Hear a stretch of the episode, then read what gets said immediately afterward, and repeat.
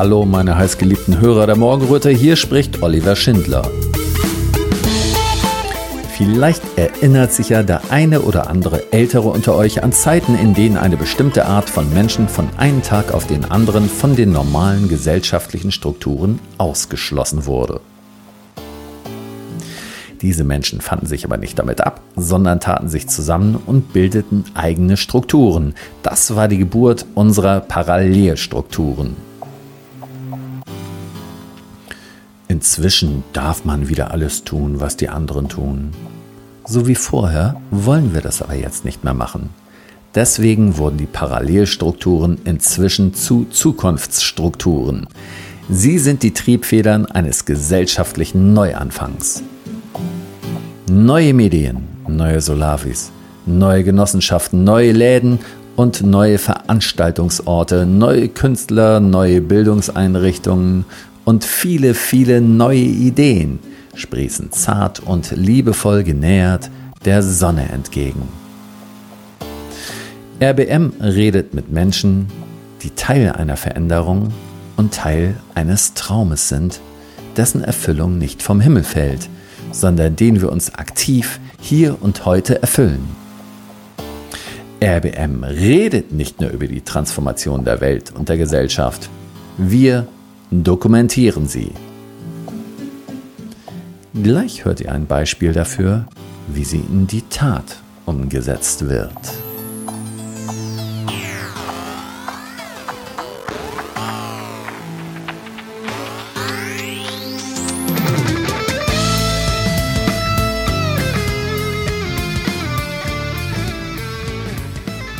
Oliver Schindler von Radio Berliner Morgenröte ist verbunden mit zwei Damen von der Gründungsinitiative von der Freien Schule Butterfly. Habe ich das äh, richtig in dieser Reihenfolge gesagt?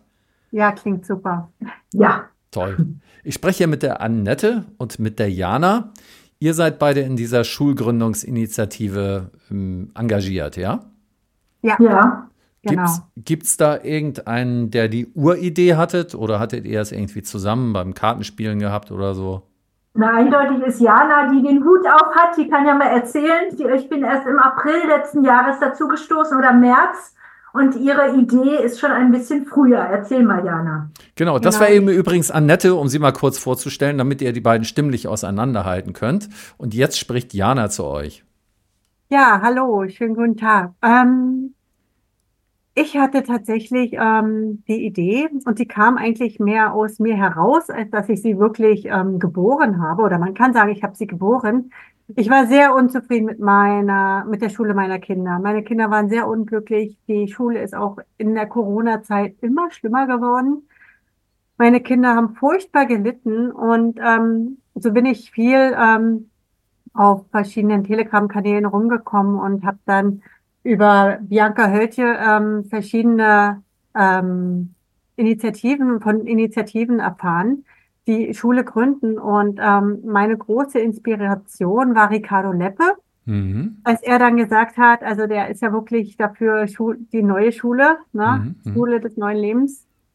Und wie er gesagt hat, ähm, dass es in Deutschland viel mehr Schulgründungsinitiativen gibt als in Österreich, wo er herkommt, dann dachte ich mir, oh, das würdest du auch gerne machen. Aber ich habe irgendwie nie den Mut gehabt. Und dann habe ich eine Lehrerin getroffen, mich mit ihr unterhalten, die zu mir meinte, ähm, dass sie ähm, zu Hause ein Schulkonzept geschrieben hat. Und dann dachte ich so, kann ich das mal lesen? Ich gründe eine Schule. Und ich so, huch, wo kam das denn her? Und dann war für mich klar, okay, da hat was aus mir gesprochen, jetzt gründe ich eine Schule, jetzt ziehe ich das durch. Und ähm, habe mich dann mit der Geli getroffen und habe ihr Konzept angeguckt und das war ganz toll. Wir waren sofort auf einer Welle. Und äh, kurz danach, ein, zwei Tage später, bin ich dann auf ähm, das Schulgründer-Coaching von Christine äh, Beutler gestoßen. Mhm. Und ähm, wir haben uns auch super verstanden. Und ja, dann habe ich Mitte Februar tatsächlich das Schulgründungscoaching angefangen und mir dann Mitglieder gesucht. Mhm. Und so kam dann über die Geli, die mein Erstkontakt war, kam dann unter anderem die Annette in mein Team. Und ich bin unheimlich dankbar, weil Annette und ich schwimmen auf einer Welle. Und äh, wir befruchten uns ganz wundervoll. Und ähm, sie ist auch eine von denen, die dabei geblieben ist. Sie war im Gründerteam mit dabei und ist jetzt noch mit dabei. Und das ist ganz wundervoll. Ja, ja, am Anfang bei der ersten Begeisterung sind erstmal ein ganzer Haufen Leute dabei. Ne? Und äh, wenn mhm. man dann in die Feinarbeit geht, das ist aber normal, denn fallen dann natürlich so einige ab, weil auch so viele neue Dinge passieren. Ne? Ja, ähm, es ist auch einfach sehr, ja. sehr, sehr viel Arbeit, ja. Und ähm, man denkt, man macht was Schönes und man unterstützt eine gute Sache und dann kriegt man mit, es passt gar nicht in mein Leben. Ich habe ja eigentlich mm. gar keine Zeit, obwohl ja. ich es total toll finde. Ja, ja. Und ähm, genau, aber wir sind dabei geblieben und das ist auch gut so.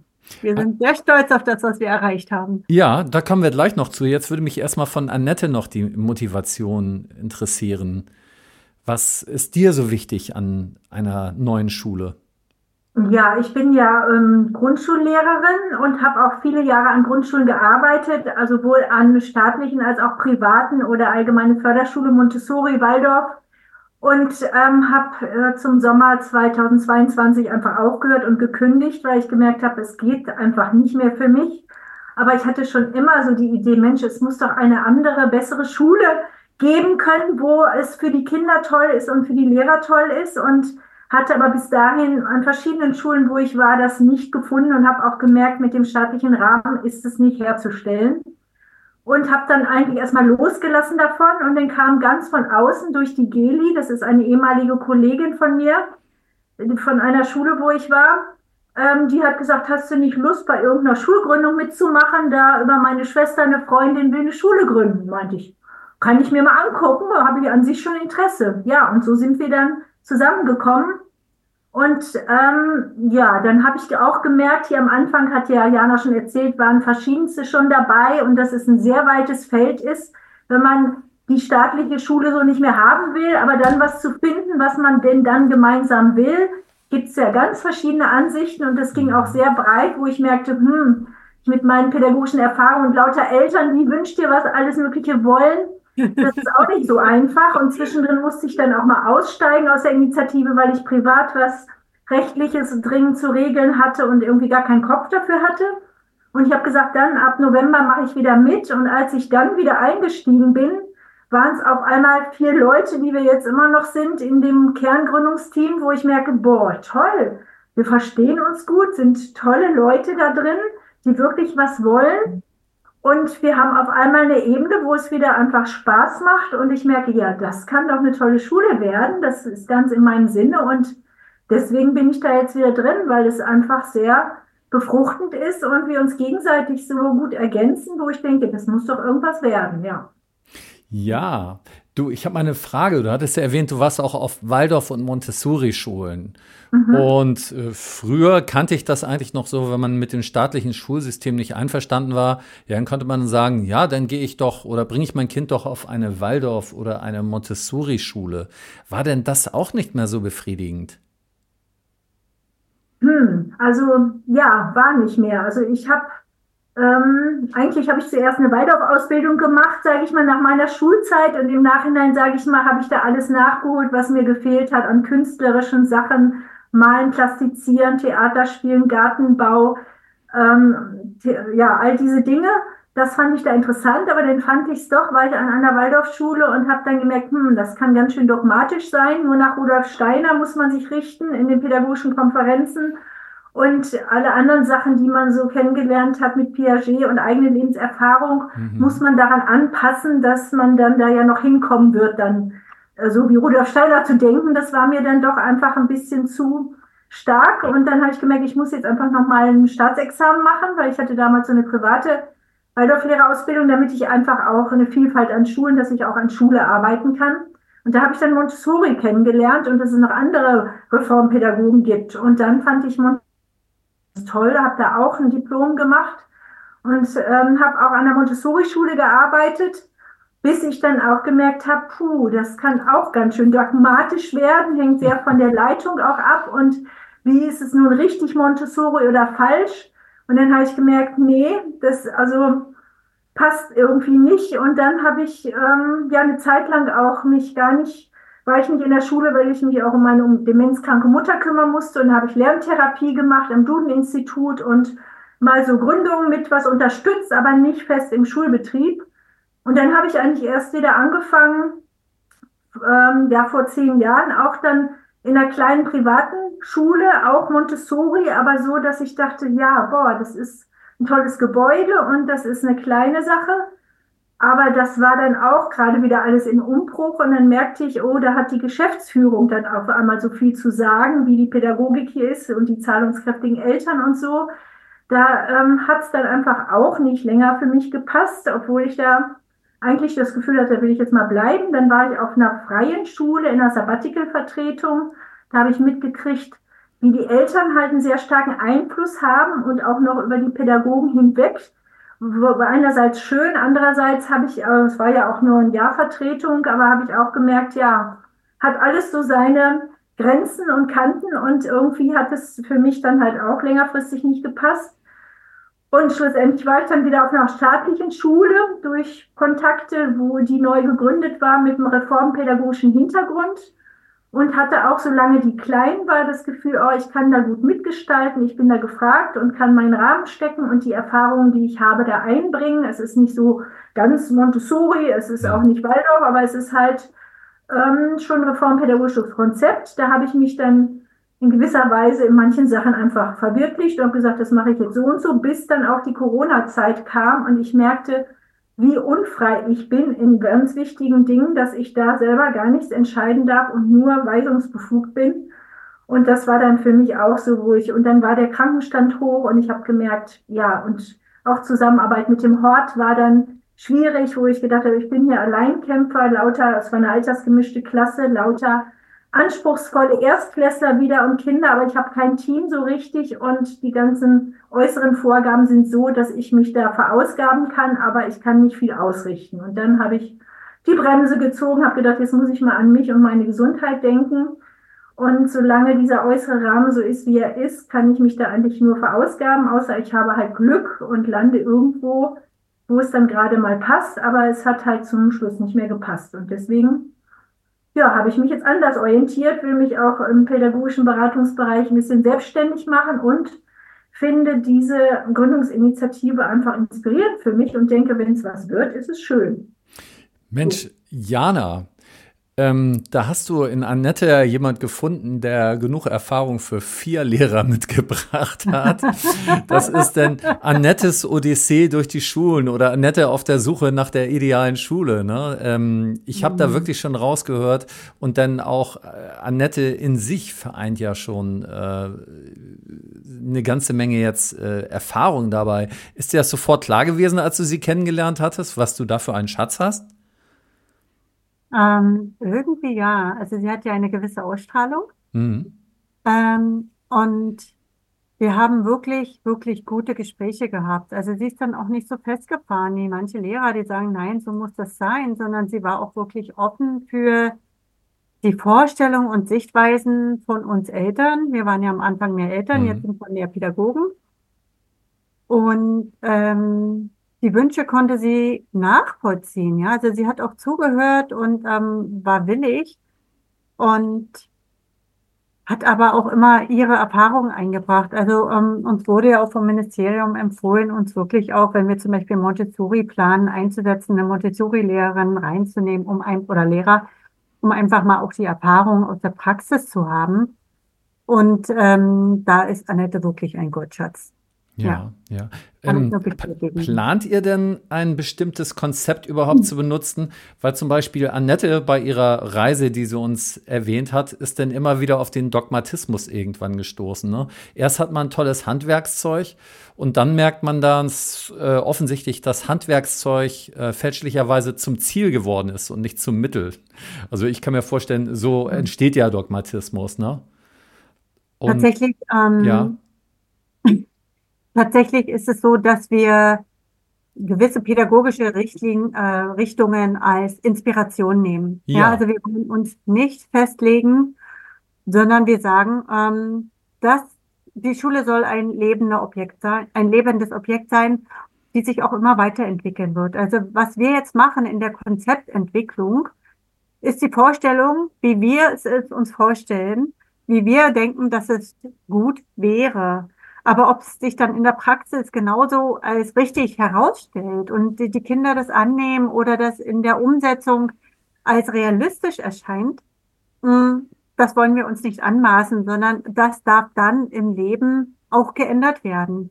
Also wir haben verschiedene ähm, pädagogische Ansätze, wie ähm, Montessori finden wir ziemlich gut. Lerne, es äh, zeigt mir, wie ich es selber mache. Das ist so, das ist so mit das A und O, mhm. weil ähm, wenn ich es selber machen kann, dann kann ich aber ausprobieren, ob es nicht vielleicht anders geht. Und ich bin nicht so festgelegt wie in anderen Schulen, wo es heißt, das ist der eine Weg, den du zu gehen hast, sondern ja. du hast mir einen Weg gezeigt, ich probiere andere aus. Und ähm, vielleicht ist er sogar viel effizienter, viel besser oder passt einfach besser zu mir. Das wollen wir überhaupt nicht einschränken. Ähm, uns ist diese Naturpädagogik auch sehr wichtig, dass die Kinder einen Bezug haben zu dem echten Leben, also zu der Natur. Ähm, das ist gerade ähm, in der Schule von meinen Kindern so, dass die Kinder nicht mal die Bäume kennen. Hier ist ein Wald um die Ecke und die Eltern gehen mit ihren Kindern nie dorthin. Und ähm, dabei gibt der Wald den Menschen so unglaublich viel. Du kannst einfach nur mit Ärger in den Wald gehen und schon eine halbe Stunde später bist du der friedlichste Mensch schlechthin durch die ganzen Terpine, heißen glaube ich, ähm, die du dann einatmest und die Kommunikation des Waldes, sie beruhigen dich, die Wellen niederschlagen. All diese Dinge, die gehören in unsere Schule rein, ja. Und auch, ähm, wir würden uns wünschen, Tiere zu haben, damit auch dieser Aspekt dieser Naturverbundenheit einfach da sein kann. Ja. Aber was wir als Neues haben wollen, ist dieses soziokratische Konzept. Mhm. Ähm, und das einfach auch jeder ein Mitspracherecht hat bei den Themen, also alle, die in der Schule involviert sind. Und dieses Mitspracherecht, dass du sagst von wegen, ich kann das nicht verstehen, warum machen wir das so? Und dann wird drüber gesprochen. Und wenn es nachvollziehbar ist für alle, dann, dann wird's geändert, ja. Und wenn es das kleinste Kind ist, ich meine, wer weiß, wie viel Erfahrung dieses Kind schon hat, das können wir nicht einschätzen. Und das wollen wir aber wertschätzen. Also das und, mit dem Sozial äh, soziokratischen Prinzip, das finde ich interessant. Das kommt immer mehr auf, würde ich sagen. Genau, Interessanterweise genau, genau. habe ich auch von meinem Sohn, der ist jetzt elf Jahre alt, gehört, ja, wir haben da soziokratisch abgestimmt. Ich meine, äh, ich glaube, das Soziokratische ist schon ein bisschen komplexer. Ich glaube, oh ja. das dauert auch äh, eine Weile, bis man das als Erwachsener halbwegs verstanden hat. Ich habe es noch nicht zu Ende verstanden, auf keinen Fall. Ich habe es bisher nur oberflächlich verstanden. Aber ich glaube, äh, man kann das so peu à peu einfließen lassen. Und im Grunde geht es ja auch dazu, darum, mit den Kindern gemeinsam zu lernen. Man ist ja auch als Lehrender immer Lernender, ne? Genau, weil, weil wir sehen das so, ähm, wir wollen ja die Kinder nicht erziehen oder ihnen was beibringen, mhm. sondern wir wollen sie nur heranführen an Themen, weil beibringen können wir denen das nicht. Das können sie sich nur selber annehmen oder eben nicht. Man nimmt aber nur etwas an, wenn man wirklich ein echtes Interesse hat. Mhm. Und das wollen wir schüren und darauf eingehen, auf die echten Interessen der Kinder. Weil, ich, also mein, mein Sohn kommt nach Hause, wozu brauche ich das? Das ist so ja. furchtbar. Das ist eigentlich total leicht, aber ja. er macht zu, weil es ihn nicht ja. interessiert. Ja. Und dann wird er gequält und leidet. Und es fehlt einfach auch der Spaß in der Schule, ja. Wenn wir das dann ja. zu Hause üben mit ein bisschen Spaß, à la Ricardo Lepper, der hat ja da ganz tolle Vorschläge. Ähm, und schon, bom, sitzt es und ist gar kein Thema mehr, ja. Ja, ja. Und das genau. Ist, das ist, ja, also ich, äh, was du dir eben erwähnt hattest, ähm, also wie den Kindern das so aufgedrückt äh, wird, sozusagen. Im mhm. Grunde haben die ja erstmal eine gesunde Abwehr dagegen. Ne? Viele Kinder, ja. die als schwierig gelten, haben in Wirklichkeit eine gesunde Abwehr gegen etwas. Im Gegensatz zu denen, die nicht so schwierig sind, die, die haben sich schon, die haben sich schon angepasst. Ne? Die sind, mhm. die merken genau, was gefragt ist. Die wollen auch keine Konflikte haben, ne? die armen Dinger. Und die anderen, die Unangepassten, ähm, manchmal ist ein Kind, äh, ein Kind ist ja auch nicht bewusst unangepasst. Da ist einfach etwas in dem Kind, meines Erachtens, was sich dagegen wehrt. Und deswegen sagt das Unterbewusste von diesem Kind, nee, also mit mir nicht, bitteschön. Genau. Und selbst vom Verstand her sagt das Kind noch, ja, aber ich versuch's, ich versuch's, die drängen mich doch so und ich möchte doch auch, dass die mich mögen.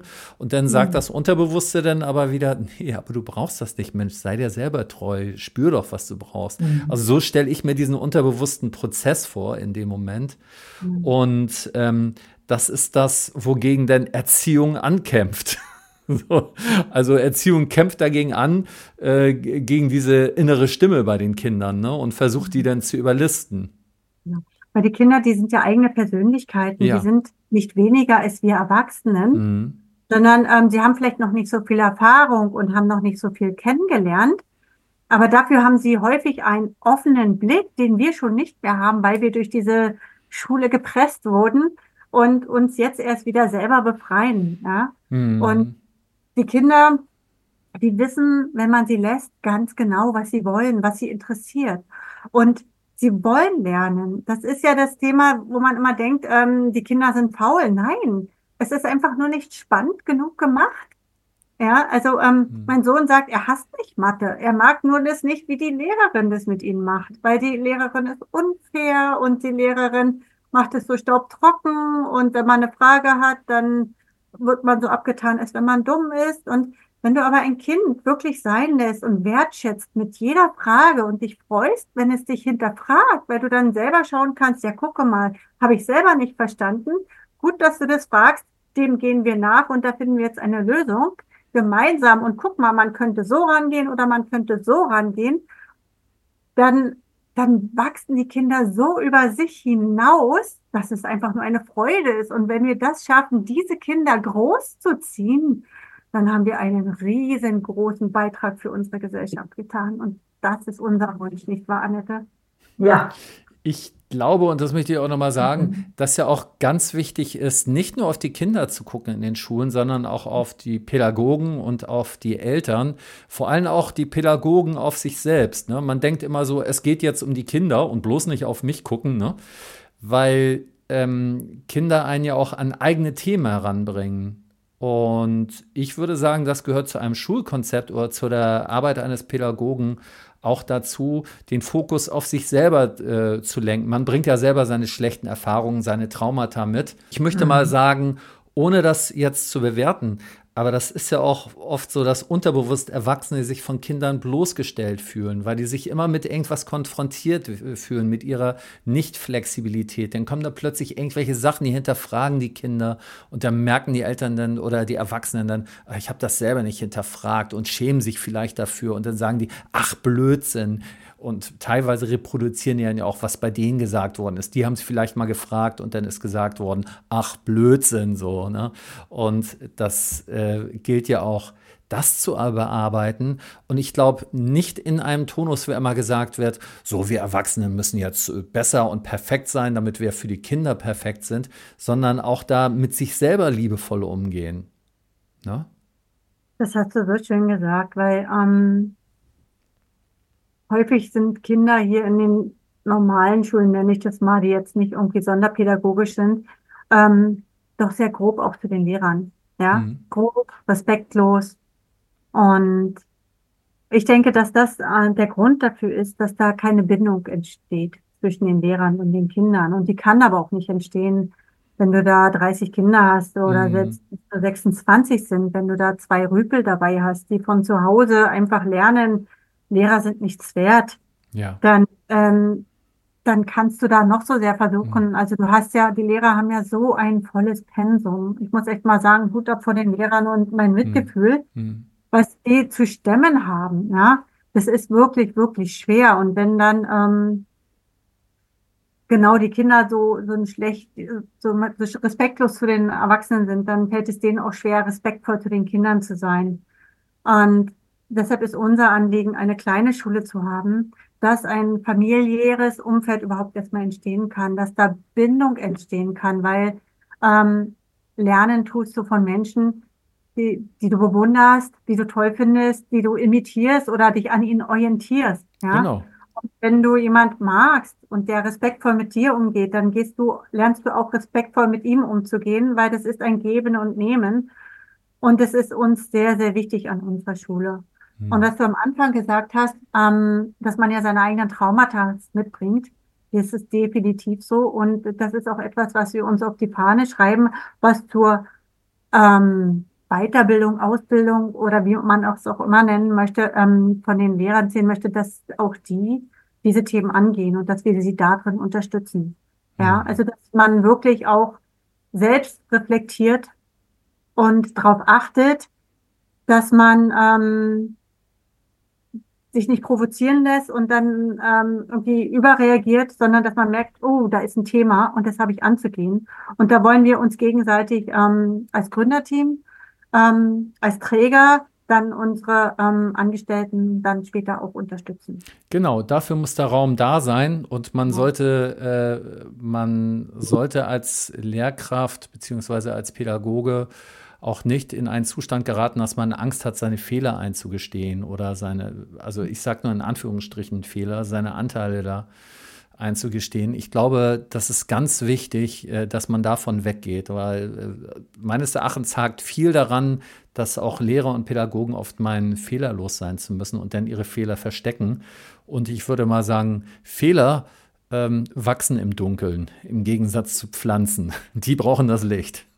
Erfolgreiche Menschen sagen sogar, ähm, ich liebe Fehler, weil daraus kann ich lernen. Ja, ja. ja. Ähm, nur daran kann ich doch wachsen. Mhm. Und ähm, das ist doch unsere Aufgabe im Leben, mhm. uns zu entwickeln, zu wachsen und ähm, immer nach dem Besseren zu streben, ohne zu sagen, ich bin jetzt nicht gut, sondern einfach zu schauen, ja, es geht doch noch anders, es geht doch noch besser. Und ähm, ich bin authentisch. Ja, das ist das, was das Wichtigste ist, damit du auch überhaupt von den Menschen, denen du begegnest, ähm, respektiert werden zu können. Du musst authentisch sein. Und dazu gehört nun mal auch, dass du Fehler machst, weil jeder macht Fehler. Das ja. geht ja gar nicht anders, ja. ja. Keiner ja. ist perfekt und es gibt auch immer unterschiedliche Sichtweisen. Der eine empfindet es als perfekt und der andere findet es als störend. Also man darf man selbst sein und so einen Ort hätten wir gern für unsere Kinder, für unsere Schule und auch für unsere Pädagogen oder ähm, Lernbegleiter, wollen wir sie nennen.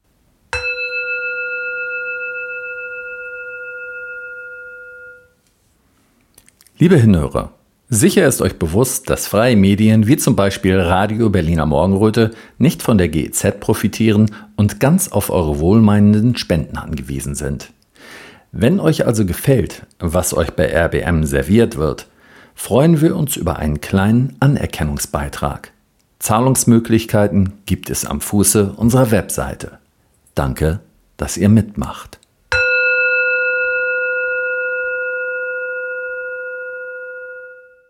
Wer sind denn die anderen beiden in eurem Team? Was machen die denn so? Was bringen die mit? Magst du ja, erzählen, Annette? Ja.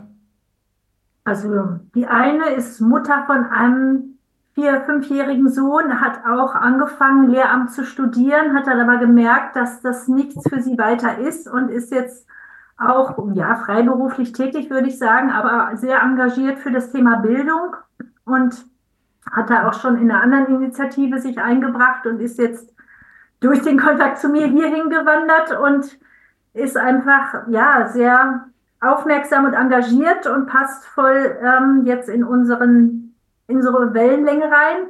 Und der andere Jan, der ist, wie ich gehört habe, über menschlich Wirtschaften, hat er irgendwie so eine ähm, Hinweis bekommen, dass da eine Schulgründungsinitiative ist und der hat auch im pädagogischen Bereich schon seine Erfahrungen gemacht, eben mit Jugendgruppen aber auch schon in Schule als Quereinsteiger und hat gemerkt, nee, also er kann das zwar mit den Schülern, aber das Ganze drumherum, das ist überhaupt nichts für ihn. Ja. Deswegen ist er jetzt wieder im IT-Bereich tätig mit soziokratischen, agilen ähm, Strukturen und hat einfach ein Anliegen, hat schon größere Kinder, die werden nicht mehr in die Schule gehen, aber hat ein Anliegen, da was auf die Beine zu stellen, was zukunftsfähig ist, so. Ja, das sind wir vier und jeder hat ja. irgendwie so seine persönliche Sache, wo er sagt, das ist mir jetzt total wichtig, hier mitzumachen. Mal kann der eine nicht oder der andere, aber wir finden immer irgendwie wieder zusammen und gucken, dass die wichtigen Sachen vorwärts getrieben werden und es ist einfach ein spannender, sehr bereichernder Austausch, ja. Ja. Jetzt habt ihr was von vier Leuten gesagt, was ich noch ziemlich wenig finde für eine Schulgründungsinitiative, weil ja so wahnsinnig viel zu tun ist. Das ist ja ein unheimlicher bürokratischer Aufwand normalerweise auch. Habt ihr auch außerhalb von euch Vieren da noch Menschen, die euch zuarbeiten und die sich in diesen Themen auskennen und damit beschäftigen? Habt ihr eigentlich einen Verein gegründet oder irgendetwas, eine Rechtsform basierend auf dem ihr das Ganze aufbaut? Ja, wir haben einen Verein gegründet. Wir sind der Verein Freie Schule Berliner Umland e.V. Mhm. Seit jetzt knapp zwei Wochen auch endlich eingetragen. Das mhm. war echt eine Odyssee. Ähm. Jetzt warten wir darauf, die Gemeinnützigkeit zu bekommen und ähm, das, ein Konto zu erstellen, dass es erstellt wird. Ähm, ja, tatsächlich hatten wir die ein oder andere Aktion gestartet, um Unterstützer noch zu bekommen, weil es wirklich tatsächlich eine Menge Arbeit ist. Und ähm, genau, deshalb hatten wir diesen Aufruf gestartet und den hast du ja, ähm, der wurde dir zugespielt und aufgrund dessen hast du ja gesagt, wollen wir nicht mal heute dieses mhm. Interview mhm. Und ja, wir würden uns tatsächlich sehr noch über Unterstützung freuen, weil es ist wirklich eine Menge Arbeit. Und ähm, wir haben als Abgabetermin den 31. März jetzt diesen Jahres. Und wenn wir den verpassen, dann verschiebt sich alles um ein weiteres Jahr. Und ähm, tatsächlich, wenn wir jetzt am 31. März 24 den Antrag abgeben, dann ähm, können wir frühestens im Schuljahr 25, 26 aufmachen. Die nehmen sich wirklich anderthalb Jahre Zeit, wenn man eine Grundschule gründet, ähm, das zu prüfen. Hat oh. natürlich auch den Charme, dass wir ähm, dann noch ein bisschen Zeit haben bezüglich der Grundstückssuche, weil da haben wir noch nichts. Ach, ihr braucht also, wenn ihr das abgebt, braucht ihr noch gar keine äh, fertige Schule da irgendwo stehen haben oder so? Nein, nein. Ähm, anderthalb Jahre vorher ist es ziemlich unwahrscheinlich, dass hm. man schon äh, ein Grundstück hat. Es ist auch ziemlich unwahrscheinlich, hm. dass man schon ähm, Lehrerverträge hat, weil ähm, es ist doch eine ne Ecke weit weg. Und ähm, wenn wir jetzt schon diese ganzen Kosten hätten für das Grundstück, das Gebäude und so weiter, dann wäre das äh, etwas heftig. Was allerdings nicht uns daran hindert, jetzt schon nach Grundstücken zu schauen, weil auch da ist so viel Arbeit dran. Man muss das ja ähm, so herrichten, dass die Bestimmungen, ähm, um Kinder dort beherbergen zu dürfen, ähm, damit die Bestimmungen erfüllt werden. Und das kann zu baulichen Maßnahmen führen, das kann zu Umbaumaßnahmen führen. Ähm, man ja. muss da mit den verschiedenen Behörden, äh, Bauämtern, Feuerwehr und so weiter ähm, sich auseinandersetzen und das dauert alles seine Zeit. Meine Güte, ja, meine Güte. Ähm, das ist, also es gehört wirklich was dazu, diesen Gang anzugehen. Ich weiß das. Ich habe das schon von mehreren Schulgründungen gehört. Ähm, da hat man etwas zu heben und vor allem sind, kommen da unheimlich viele Unwägbarkeiten auf einen zu. Ne? Aber ich glaube, es gibt äh, beides, Unwägbarkeiten und dann plötzlich etwas, was einem zufällt, womit man vielleicht auch nicht gerechnet hat. Hm. Ist euch sowas auch schon zwischendurch begegnet? So äh, plötzlich äh, ein, ein Glücksfall, der euch ein Stück weitergebracht habt, wo ihr vielleicht mal irgendwo stecken geblieben seid? Also mein Glücksfall waren Annette, Silka und Jan, mhm. dass die zu mir gestoßen sind. Ja. Das war wirklich so äh, ein Aufruf gestartet und es hat gefunkt und sie sind auch dabei geblieben und sind jetzt aktiv dabei. Ähm, ich muss auch sagen, dass sie vom Ministerium ähm, sehr aufgeschlossen ist, mhm. Ministerium für Bildung, Jugend und Sport und sehr unterstützend auch Informationen gibt und Ratschläge gibt und auch wirklich den Hinweis gegeben hat, dass ihnen bekannt ist, dass wir nicht alles jetzt schon haben können und äh, dass wir das auch nachreichen dürfen. Und ähm, spätestens in einem Jahr müssen wir dann wirklich konkrete Zahlen haben für die Finanzplanung, für den, da muss auch wirklich das Gebäude schon da sein und äh, nur noch in den letzten Umbauarbeiten sein, ein Raumbelegungsplan, sowas dürfen wir alles dann reinreichen. Und das ist, das ist schon ein Glücksfall, weil das ist tatsächlich pro Bundesland unterschiedlich und das ist nicht in jedem Bundesland so. Von daher haben wir da wirklich Glück, so aufgeschlossene Mitarbeiter in der Behörde zu haben.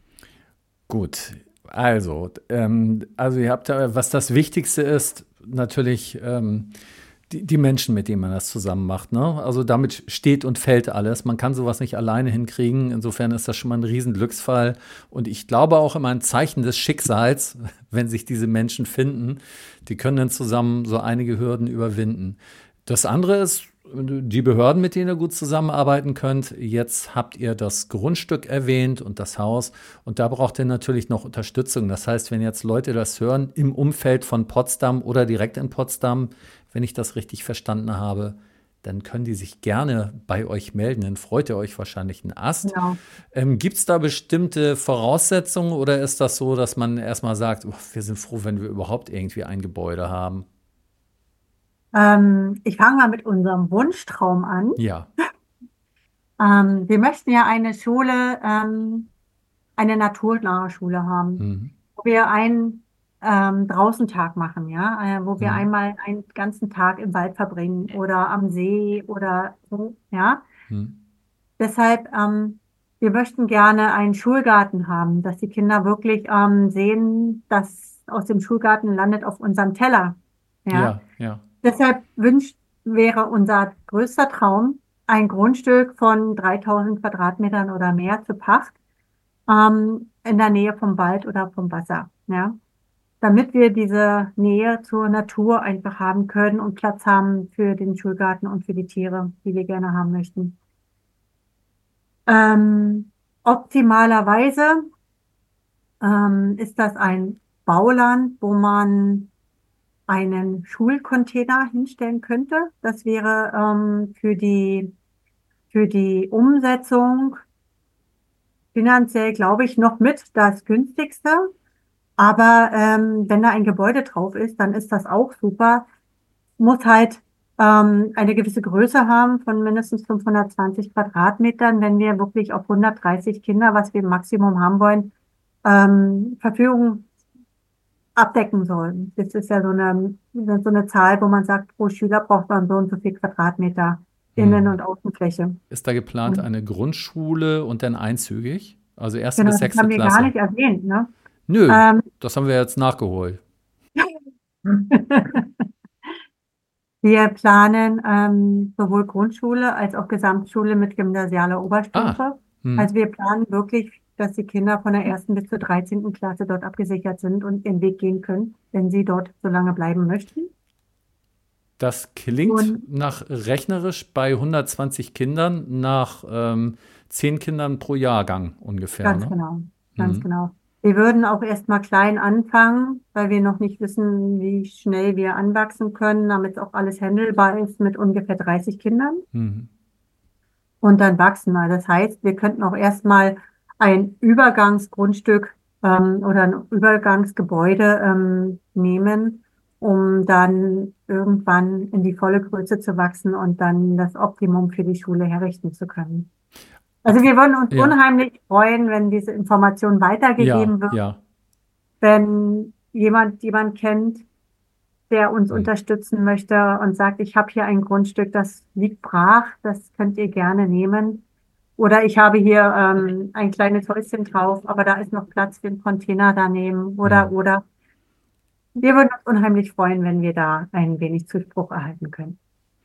Ja, was braucht ihr denn noch außerdem?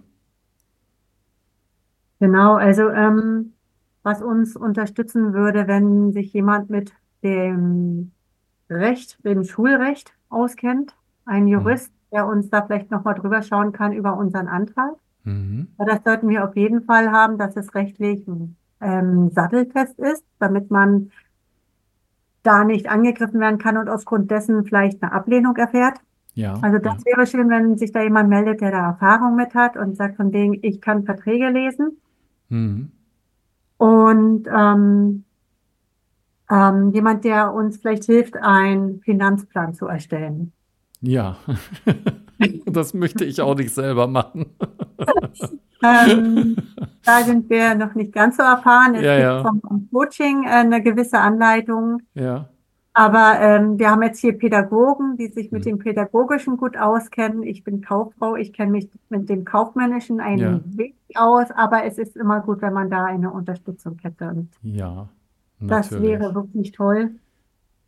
Und jetzt muss ich kurz meine Tochter die Tür aufmachen. Annette, magst du weitermachen, bitte? Ja, Annette kann Ja. uns ja derweil nochmal unter anderem auch den Namen der Webseite sagen. Genau. Ja, Wir- genau. wir- Also www, dann groß, freie minus Schule minus Butterfly, alles drei groß am Anfang.de. Und ähm, ja, insgesamt würde es halt helfen, wenn da Interessenten sich melden oder auch wenn jemand Werbung macht, dass es einfach bekannter wird. Wir haben schon auch vor, dann irgendwann mal so ein Treffen, eine Versammlung zu machen mit allen Interessenten, aber noch müssen wir so die Grundpfeiler ein bisschen klarer noch konturieren und auch den Antrag da auf den Weg bringen. Das ist ja schon Ja. ein Termin, der herausfordernd ist und da sind wir halt erstmal emsig dabei zu gucken, diese Punkte da anzugehen, die da in dem Antrag gefordert sind, ja. Ach ja, Antrag, nochmal kurz rekapitulieren. Also das ist ja jetzt nun wirklich so ein Zeitpunkt, ab dem ihr äh, dann nochmal die Sache ganz neu angehen könnt, wenn der Antrag denn nachher genehmigt ist. Ähm, und braucht ihr vorher dann noch Hilfe vor der Genehmigung des Antrages? Also braucht ihr da schon diesen Finanzplan und das alles, dass euch da vorher schon jemand beihilft?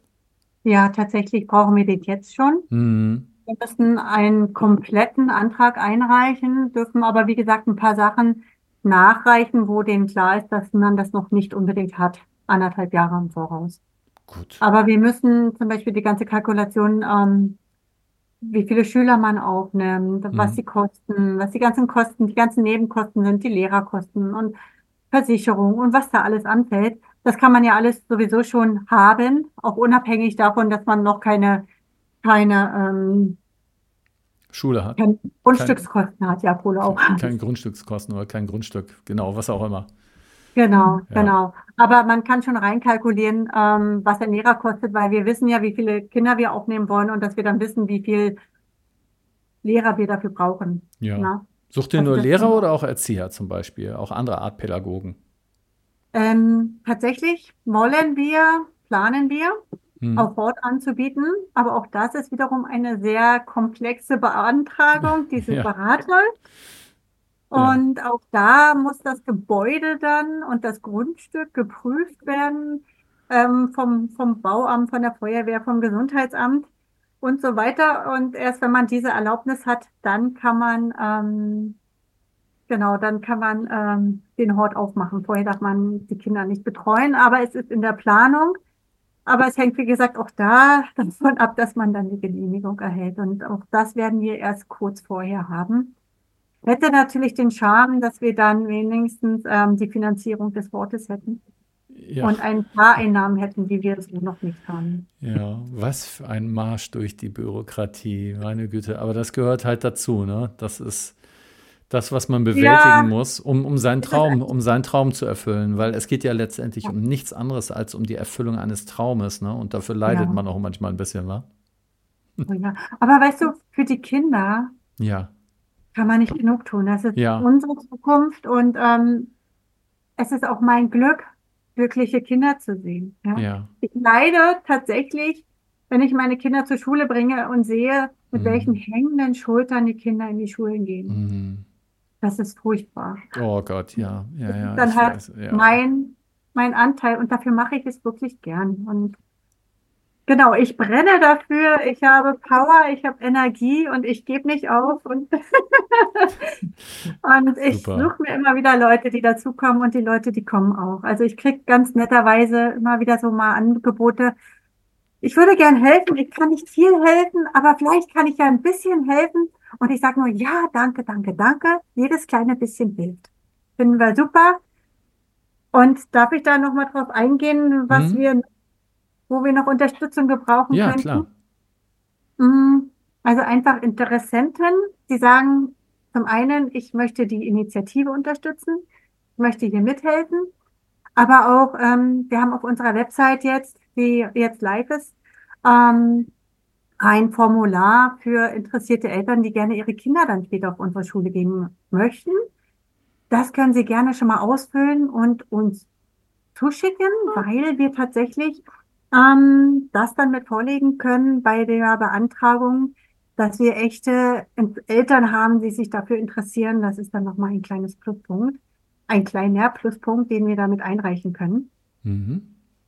Und ähm, unsere Idee von der Schule ist, dass wir Kooperationen mit den Gewerben und der Landwirtschaft und dem Handel in der Umgebung eingehen, sodass die Kinder wirklich auch gleich am Anfang ähm, praxisbezogen lernen können. Ja, da kann man zum Beispiel Physikunterricht beim Schreiner machen. Da dürfen Sie dann mal die, die Hebelkraft sehen und Geometrie, ähm, indem Sie die Stücke ausmessen und so weiter, dass man das den Schulstoff auf interessante, greifbare, realistische Weise darstellen kann. Mhm. Und wenn es Unternehmen gibt, die sich hiervon angesprochen fühlen, dann freuen wir auch uns unheimlich, wenn ihr uns kontaktiert auf unserer Website freie-schule-butterfly.de ist da ein Kontaktformular. Ähm, wir freuen uns unheimlich und gehen sehr gerne Kooperationen ein. Wunderbar, Dankeschön. Ja, Jana und Annette aus dem Bereich Potsdam, die die Freie Schule Butterfly gründen.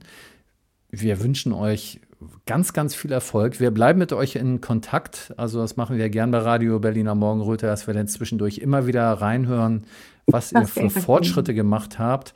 Wir bringen hin und wieder mal die guten Nachrichten. Und in diesen guten Nachrichten bringen wir da genau sowas, Kurzmeldungen darüber. Mensch, wir haben doch schon mal von der Freien Schule Butterfly berichtet. Die haben endlich ein Gebäude gefunden. Ja, das wäre super. Ja.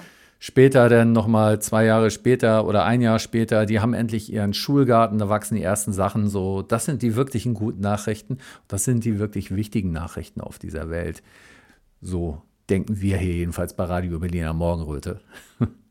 Sehr schön. Gut, also viel Glück euch beiden, viel Erfolg. Herzlich Dank, dass wir hier sprechen durften. Danke, dass ihr uns zugehört habt. Wenn ihr mehr über menschlich Werte schaffen erfahren wollt, kommt gerne auf die Webseite und informiert euch. Vielleicht habt ihr eine tolle Idee, wie ihr dort zu einem Teil der Veränderung werden könnt. Ich weiß, das klingt ein bisschen wie Werbung und das ist es auch. Aber es ist keine Werbung für irgendein Produkt, das irgendein Konzern auf den Markt schmeißt. Es ist Werbung für etwas, das mir am Herzen liegt, weil ich spüre, dass dort etwas Schönes passiert. Vielleicht spürt ihr es ja auch. Bis zum nächsten Mal. Eure Morgenröte.